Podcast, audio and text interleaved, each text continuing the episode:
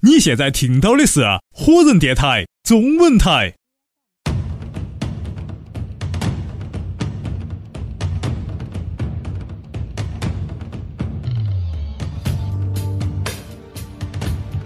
您正在收听到的是火人电台中文台。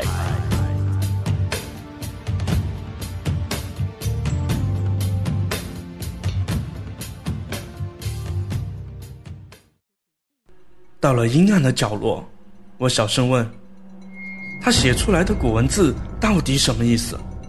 刀如捂住我的耳朵，侧过来，小声说：“我也不知道。”我一瞪眼睛，小声问：“你在骗他？”刀如点了点头，又谨慎地说：“那些玄关的照片肯定不是他给我的，但他怎么知道这些照片的？我就不是很清楚了。”以我俩的关系是不会合作的。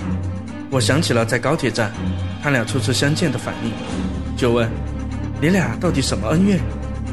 道如说：“我们的恩怨说来话长，暂时就不告诉你了。但你切记，不管他问你这些文字是什么意思，你都说不方便透露。”我懂了，刀如的意思，他这是在保护我，因为在来到龙虎山。这西装大叔开始变得诡异起来，而在这古文字里，就是刀如给我的一张护身符。若是西装大叔对我心生歹意，想在半路干掉我的话，那至少我保留着这个秘密，他还不会轻举妄动。翌日，我们整顿装备，开始向山上进发。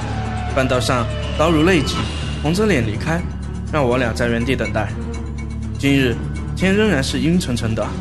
西装大叔冷不丁地问我：“阿布，那些文字究竟是什么意思？”我说：“那些文字，你是在哪看到的？”西装大叔说话倒是也挺直爽的。他说：“在一块墓碑上看到的。”哦，这些文字的意思，我现在真是不方便透露。等到可以告诉你的时候，我一定告诉你。我这是两头倒，刀如给了我这么一张护身符。而我利用在这个护身符，再去套出西装大叔口中的消息。西装大叔冷不丁地哼了一声，说：“这个女人，你可千万不要轻信她。那些玄关照片，我根本就没发给她，但怎么落在她手中的，我就不清楚了。”这么一说，我几乎又要懵了。刀如说照片是西装大叔发给他的，而西装大叔也肯定地说，照片不是他发的。因为两个人之前有恩怨，那照这么说，会不会是西装大叔把照片给了某个人，而这某个人没来，同时把消息传给了刀如，最后的结果便是把西装大叔和刀如联系在了一起。这么做是什么原因呢？难不成中间人知道两人有恩怨，故意让他俩绑在一起来跟我一起上龙虎山？届时，若是有什么事情不和，可能发生并火，干掉另一方。或又两者俱伤，这倒是一个一石二鸟的好机会。可这中间人到底是谁？在我所认识的人当中，还知道这些照片的消息的只有海博了。矛头重新又指向了海博，我再一次对海博产生了怀疑。我知道海博是个高人，因为在第一次救我时，他用一根针封住了我的穴道，让我动弹不得，这才把我扛走。避开了车祸，但转念一想，会不会是在我抽烟的时候，他就悄无声息地离开了我，或者是他就悄无声息地靠近了我，用针再封住我的穴道，然后引导我进入一个幻觉之中。也就是说，当时我看到的兰博基尼出车祸，有可能是假的。虽然我本人不怎么关注新闻消息。但那一段时间，我确实也没在报纸上看到过焦化厂出车祸的新闻。按理说，兰博基尼这么牛逼的车出了车祸，报纸上、八卦新闻上应该铺天盖地的报道啊，然后博眼球。可问题是，我就是没看到任何一条消息和这个车祸有关。难不成，我这两次与死神擦肩而过的画面其实都不存在，都是海博一手制造出来的幻觉？毕竟，在我两次临死之时，海博都能把我从鬼神差的那里找到，这本身就是一个疑点。如果推断成立的话，那幕后的一双无形大手定是海博。我忽然有一种拨开云雾见青天的感觉。我一直都是循序渐进的思索问题，根本没有站在上帝的角度去观看所有的人，因为我是先开的十四路公交车，然后遇上的海博，所以十四路公交车上的诡异事件，我一直没跟海博联系在一起。现在想想，甚至所有的事情，包括我应聘十四路公交车的司机，有可能都是海波提前为我设好的圈套。想到这里，我豁然明朗。也忽然能解释这所有诡异的事情。西装大叔知道四目门童这种失传古术，而我给海波打电话的时候，他竟然也知道这四目门童的古术。不但如此，他甚至还知道冯婆家饲养的阴阳手工。如此高深莫测的一个人，如果真的认识西装大叔，那么他会不会是西装大叔的领头人？而西装大叔所知道的一切古术，其实都是海博告诉他的。我心中一声冷笑，心说：“看来我真的谁都不能信了。目前只能走一步看一步。”解开了心中的疑惑，觉得一身轻松。所有的鬼神的背后，或许都有那双黑暗中的大手所制造出来的阴谋，而我所要做的就是抽丝剥茧，顺藤摸瓜，找出真正的领头人。在这之前呢，我要一个一个的摸清所有人的底细。刀如方便回来后。我三人继续顺着山石小道朝着龙虎山进发，在半路上发现了不少残破的墓碑以及腐朽的楠木。楠木的密度高，一般用来制作棺木，可千年不腐。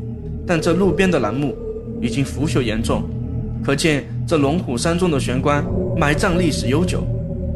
西装大叔走在前边，刀如走在中间，我走在最后。正走着，西装大叔忽然横手一摆，喝道。别动！嗯，我伸头朝山的前方望去，问：“怎么了？”西装大叔蹲下身子，盯着地上的石子，仔细的看。我和刀如凑了过去，也盯着石子仔细的看。良久后，我忍不住的问道：“这没有什么特别之处吧？”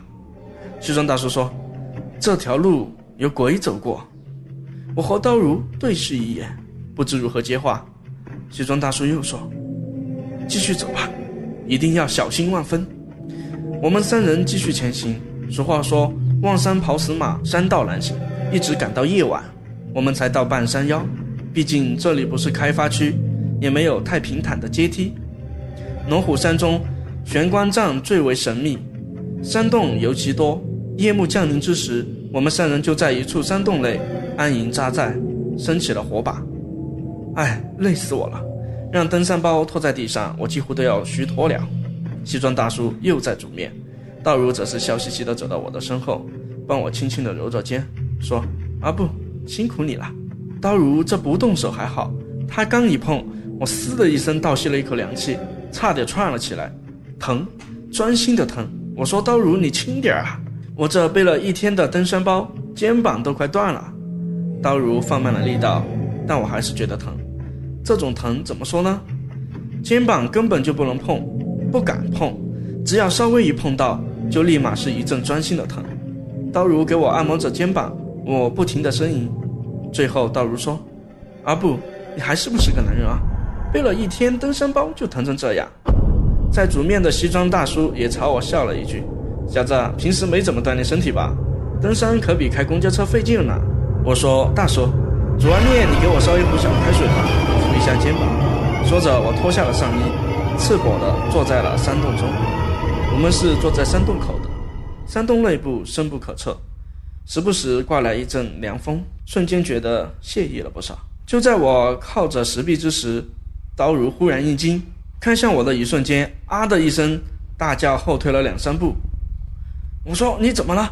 老大爷们脱个衣服而已，又没脱裤子，至于这么紧张吗？”刀如的脸色都白了。指着我，瞪着眼珠子，支支吾吾说不出话。山洞口的火光映照在我身上，让我的肌肤变得一片古铜色。我低头一看，吓得浑身一抖。我的肩膀上不知何时出现了一双脚印。